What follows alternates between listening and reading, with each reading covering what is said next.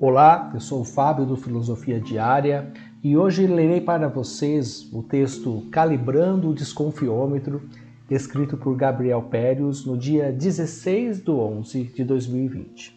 Você pode acompanhar esse texto na íntegra em nosso site filosofiadiaria.com.br. Calibrando o Desconfiômetro o problema do mundo de hoje é que as pessoas inteligentes estão cheias de dúvidas e as pessoas idiotas estão cheias de certezas. Bertrand Russell. É de impressionar como as redes sociais se tornaram verdadeiros campos de batalha, onde as armas são uma mistura de preconceito e raso nível de conhecimento. A intolerância e o politicamente correto dão a tônica do discurso Pessoas com o dedo no teclado para disparar ataques e críticas destrutivas a quem quer que se manifeste algo diferente de suas crenças. Outros, os patrulheiros de plantão, para apontar qualquer ação que não está de acordo com o politicamente aceitável, como se tivessem apenas dois lados da moeda da vida: eu ou eles, nós ou eles. Me pergunto se esses mesmos seriam tão rápidos e motivados se precisassem sentar-se, aprofundar e discutir ideias em uma mesa redonda.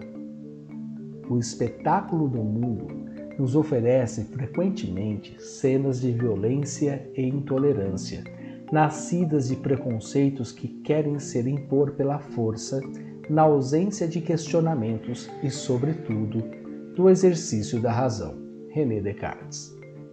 Entendemos que fincar posição e ter certeza de tudo mais sugere fragilidade, insegurança e falta de conhecimento das reais motivações de suas posições. Aquelas famosas frases só é bom se for assim, eu já tentei outras maneiras, mas o único jeito de fazer aquilo é este, será? O só sei que nada sei de Sócrates cabe como uma luva aqui, porque quanto mais nós ampliamos nossos conhecimentos, mais teremos consciência do quão pouco sabemos diante da imensidão do universo. É mais ou menos a dinâmica de se olhar uma imagem da Terra tirada do espaço. Isso exemplifica bem a nossa pequenez no universo. Qual a, a diferença entre criticar e discutir ideias? A crítica é um julgamento do outro, com base na experiência, crença e necessidade do julgador.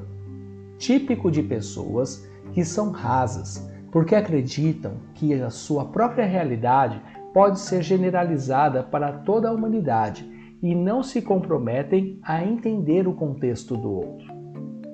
Na discussão de ideias, as duas partes se comprometem uma com a outra.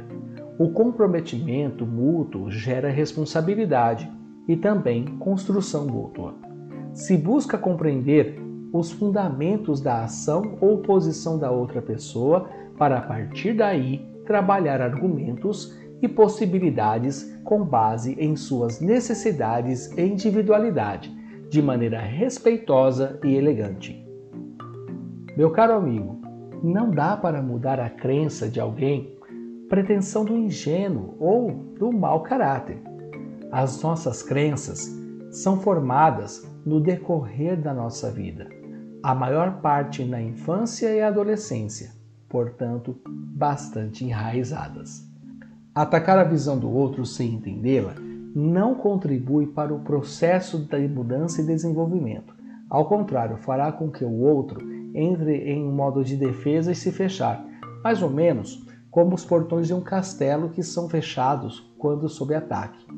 Por outro lado, ser empático, perguntar mais do que falar e entender as bases, sim, poderá abrir as portas para o entendimento e mudança. Qual dos dois tipos de pessoas queremos ser? Se temos convicções e pouco conteúdo, Talvez seja o momento de virar o jogo e adquirir o hábito de estudar, meditar e se aprofundar nos porquês, ou seja, nos fundamentos de nossas crenças. Segundo o filósofo alemão Hegel, A educação é a arte de tornar o homem ético. Calibrar o desconfiômetro é isso quando o nosso dedo apontado para o outro começa primeiro se virar para nós mesmos. Se você gostou do texto, acesse filosofiadiaria.com.br e nos acompanhe nas mídias sociais. Temos pensamentos e reflexões todos os dias para você, escritos por um grupo de filósofos comprometidos em te ajudar a questionar o mundo para uma vida mais leve, livre e feliz. Um abraço e até a próxima!